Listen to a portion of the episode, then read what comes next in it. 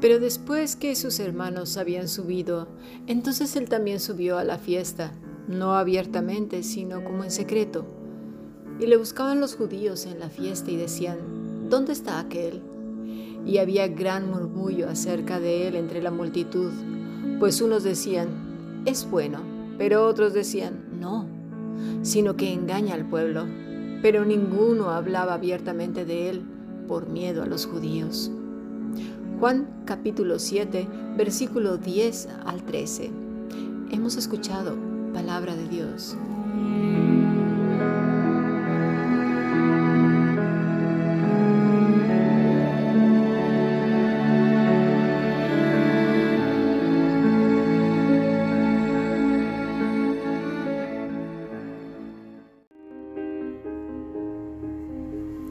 Fundación Bíblica te invita a participar tanto de esta aula internacional hoy apegados a él, como sus cursos online en mol.fundacionbiblica.com.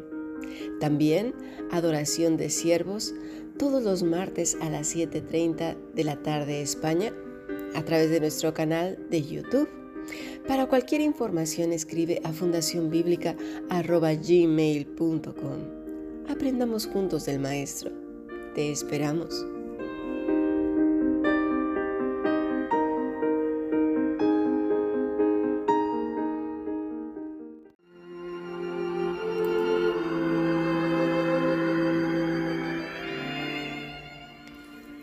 Continuamos con nuestro estudio del Evangelio de Lucas. En realidad son los cuatro Evangelios. Esta mañana estuvimos eh, estudiando Lucas 4, 28, ¿no? Al oír estas cosas, todos en la sinagoga se llenaron de ira. ¿Por qué? Por lo que estaba enseñando Jesús.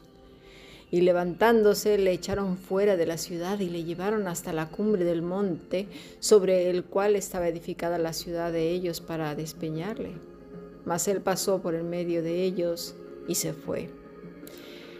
El asunto que hoy vamos a tratar es bastante delicado porque ¿cuántas veces hemos visto gente bélica que dice que padece por Cristo, pero claramente su testimonio no es así? Cuando lo único que buscan son polémicas, críticas, prejuicios, chisme, contienda y salirse con la suya. Gente que incluso eh, dice que es cristiana y se siente en las sobremesas o busca ocasión para contender con la Biblia utilizándola y, queriendo dejar a los demás como ignorantes y esta persona como sabionda, como superior a los demás, diciéndoles que son pecadores o condenándolos, bueno, una serie de cosas. Cuando realmente su motivación, como dice Santiago en su epístola, hay celos amargos y contención en el corazón. Así que tenemos que estar bien seguros que nuestra vida no tiene doblez, que Dios se agrada de nuestro pensamiento y nuestro corazón, que contamos con su aprobación, porque debemos de movernos en todo momento con limpia conciencia, como le dice Pablo a Timoteo en la segunda epístola, en el capítulo 1, versículo 3 al 4. Doy gracias a Dios al cual, al cual sirvo desde mis mayores con limpia conciencia, de que sin cesar me acuerdo de ti en mis oraciones día y noche, deseando verte al acordarme de tus lágrimas para llenarme con gozo. ¿Qué quiere decir limpia conciencia? Bueno, la palabra limpia quiere decir katsaros, que quiere decir puro, limpio, inocente, libre de mezclas impuras, sin tacha, sin hipocresía. Es decir, voy a poner un ejemplo cuando llega alguien o uno mismo, ¿eh? porque ya, siempre hay que ponernos nosotros para, porque el primero que tiene que ser examinado es nuestro corazón y lo que hacemos y decimos. A veces incluso cuando oímos un mensaje pensamos, lo debería de oír fulano o perengano. Si lo estamos oyendo nosotros es porque es para nosotros. Pongamos a prueba nuestro corazón. Vamos con alguien y le decimos, mira, te voy a contar esto, te voy a decir aquello, o yo te digo esto porque te quiero cuando a sabiendas, bueno, ya sabemos que, que no lo debemos hacer porque hay una raíz de maldad es decir, de dañar a otro por cuestiones de prejuicio personal, religiosidad, lo que tú quieras. Entonces puedes decir, bueno, ¿y, cómo le hago o qué? Bueno, primero lo que ya hemos dicho es una limpia conciencia, aprobado por Dios. Que, que tú puedas decir, Dios se agrada de mí. Dios hoy se agrada de mí. Pero el que ya lo está diciendo ya tiene un poco de orgullo. Es algo un poco complejo, ¿eh? Por eso es, nuestra dependencia debe de ser absoluta hacia el Señor. Pero si tenemos algo que comentarle a algún hermano porque tenemos dudas, porque algo de lo que hizo nos ha dejado con, a lo mejor, con el come-come en, el oído, en la oreja y en el corazón, ¿no? Y le podríamos decir, oye, ¿me podrías aclarar a esto?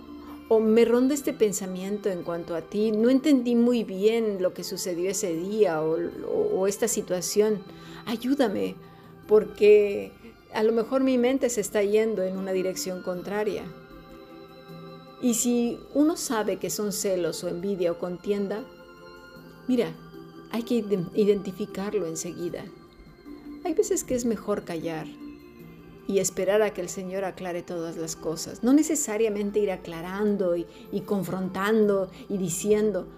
Muchas veces lo que hay detrás de ello, pues precisamente son deseos de problemas o por nuestra insensatez, inmadurez o no entender bien las escrituras, lo único que provocamos son problemas.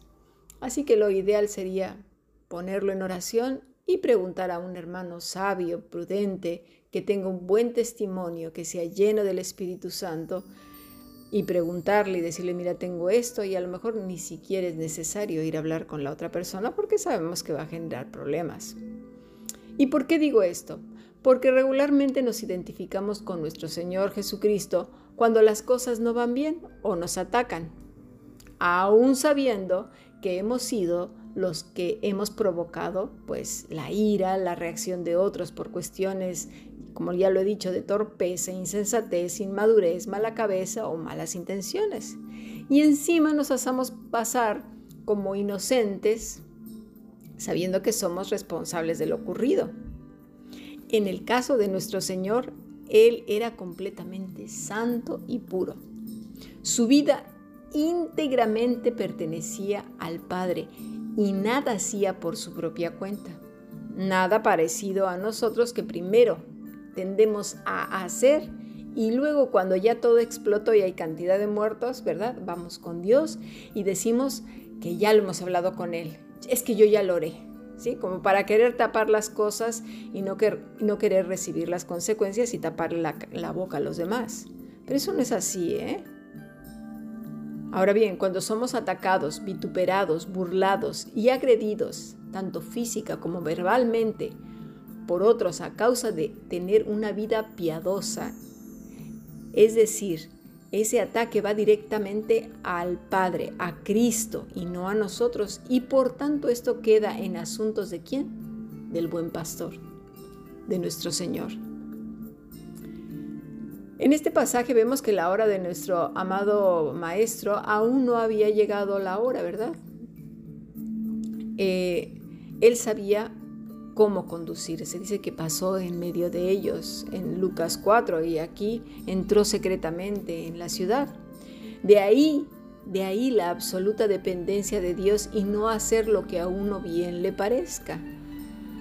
¿Eh? Una vida guiada por Dios es aquella que continuamente le considera en todos sus caminos, que interioriza lo aprendido y lo pone en práctica, que no corre prisas y desesperos, porque eso ya indica que no está sosegada en la voluntad de Dios, sino que reposa en las circunstancias. Cristo entonces entra secretamente en la ciudad. No entra envalentonado ni en actitud temeraria. ¿Cuántas veces creyendo de manera errada nos topamos con un muro de problemas por insensatos? ¿sí? Es decir, creyendo que así debe de ser y venga y vamos y muy envalentonados y nos encontramos con que todo salió mal y decimos, pero ¿por qué? Si yo lo oré, sí, claro, lo oraste tres segundos y enseguida te levantaste a dar con todas las fuerzas. Eso no es así. ¿Y sabes por qué? Por ser reaccionarios, impulsivos, por no esperar, por no tener un corazón sosegado, que espere realmente en el Señor. Dice, sí, pero ¿cómo voy a esperar? Que no sé qué. Pues ya simplemente la misma expresión implica que no hay reposo en el Señor. ¿Por qué? Pues porque no se vive apegado a Él. Él mismo nos va guiando. Muchas veces lo hacemos porque creemos que tenemos la razón por haber orado unos cuantos minutitos y leído tres versículos y, ya está. Y hay gente que actúa más que nada como si fuera la relación con Dios un tipo de conjuro, rito extraño. ¿Sí? ¿Por qué? Porque en eso lo convertimos la relación con Dios como, como algo, ¿sabes? Algo muy extraño. De nada nos ha servido, por ejemplo, la vida de David, que antes de iniciar una guerra primero hablaba con Dios, luego hablaba con el, con el pueblo, luego todos juntos ayunaban, oraban y adoraban al Señor. Un proceso que se escribe en dos líneas, pero quizás lleva días. El tiempo de la inmediatez, que es el, el, que vivimos ahora, nos hace creer que lo que leemos dura precisamente el tiempo que nos lleva a leer dos renglones olvidamos el proceso del movimiento circunstancial y de acción que a su vez implica organización. Y eso dura bastante tiempo y tú lo sabes. Y yo también cuando queremos hacer una tarea, una cosa, pues requiere convocar a las personas, la planificación, ¿verdad? Un tiempo. Pero como lo leemos en dos renglones, creemos que ocurrió en un pestañeo. Ese es nuestro problema. Estas gentes que procuraban matar al maestro no solo eran los religiosos. ¿Sabes quiénes estaban ahí? El populacho indocto, que solo quiso aprovecharse de nuestro maestro. Veamos que nos narra Juan eh, capítulo 7, versículo 11. Y le buscaban los judíos en la fiesta y decían, ¿dónde está aquel? Y había gran murmullo acerca de él entre la multitud, pues unos decían, es bueno, pero otros decían, no, sino que engaña al pueblo. Dice que había gran murmullo entre la multitud, pero era un murmullo no precisamente con buenas intenciones, ¿eh? sino más bien con la intención de poner en duda su persona. La palabra es ganguismos, que quiere decir murmullo, conversación de descontento en privado, queja. Mira, fue esto precisamente lo que el pueblo de Israel hizo el día de la provocación, murmurar contra Dios. Y eso justamente estaba haciendo esta multitud de judíos, murmurar contra el que les había hecho bien y había traído las buenas nuevas de salvación. Así pues, cuidémonos mucho de no murmurar contra el Señor. Por un lado decimos, Sí, el Señor es todo para mí, el Señor esto y versículo para aquí, versículo para allá, aplicado y aquí y allá. Bueno, una cosa tremenda. Pero por el otro lado, nuestro discurso diario revela realmente si en ese corazón está Dios como dueño y Señor de nuestras vidas. ¿Por qué? Porque decimos, ay Dios mío, ¿y ahora qué va a pasar? Tengo tanto miedo. Ay Dios mío, estoy tan preocupada. ¿Qué va a ser? ¿Qué va a pasar? Ay Dios mío, anticipo lo peor. Y en ese momento echamos a andar la imaginación con cosas terribles que atentan con nuestra vida y la de los nuestros, un panorama realmente draconiano que solo existe en el plano de la imaginación no, me, voy a morir, se van a morir todos, la bomba, esto y aquello, y bueno, la cosa, hasta las cosas más increíbles. Otra, pues usamos nuestros recursos para lanzar palabras mordaces y vengativas hacia otras personas. Claro, como Dios no lo hace, pues lo voy a hacer yo. Ponemos tropiezo a otros para que caigan y complicarles la vida. O luego vamos con malicia, hacer preguntas a personas para ver si caen en algún error, para afianzar ¿eh? Eh, la malicia que hay en nuestro corazón, que almacena sospechas, intrigas y dudas, ¿eh? con cierta amabilidad e inocencia. Ay, oye, ¿qué pasó aquel día? ¿Y, ¿Y por qué? ¿Y cómo? Nosotros lo sabemos, no nos queramos engañar. Y todo esto lo que genera es división. Buscamos maneras de justificar nuestro pecado con argumentos mundanos e intentarlos adaptarlos a la escritura. Entonces, ¿cómo decimos que el Señor es todo para nosotros si nuestras actitudes, nuestras motivaciones o cuando vamos con otras personas denotan otra cosa completamente diferente? ¿Por qué?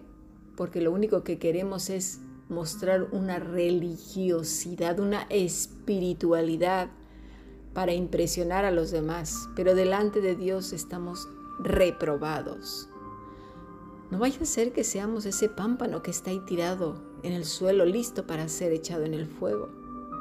Cuidémonos de no ser esa cizaña que eh, eh, incluso en la vida real ya lo vimos eh, en otras clases. Cuando un ser vivo la consume, se muere, es amarga, dolorosa, que nuestras vidas cuando estén con otros no resulten amargas, que matemos el buen ánimo de los demás, el amor que tienen hacia el Padre, sembrando dudas. Eh, tengamos cuidado.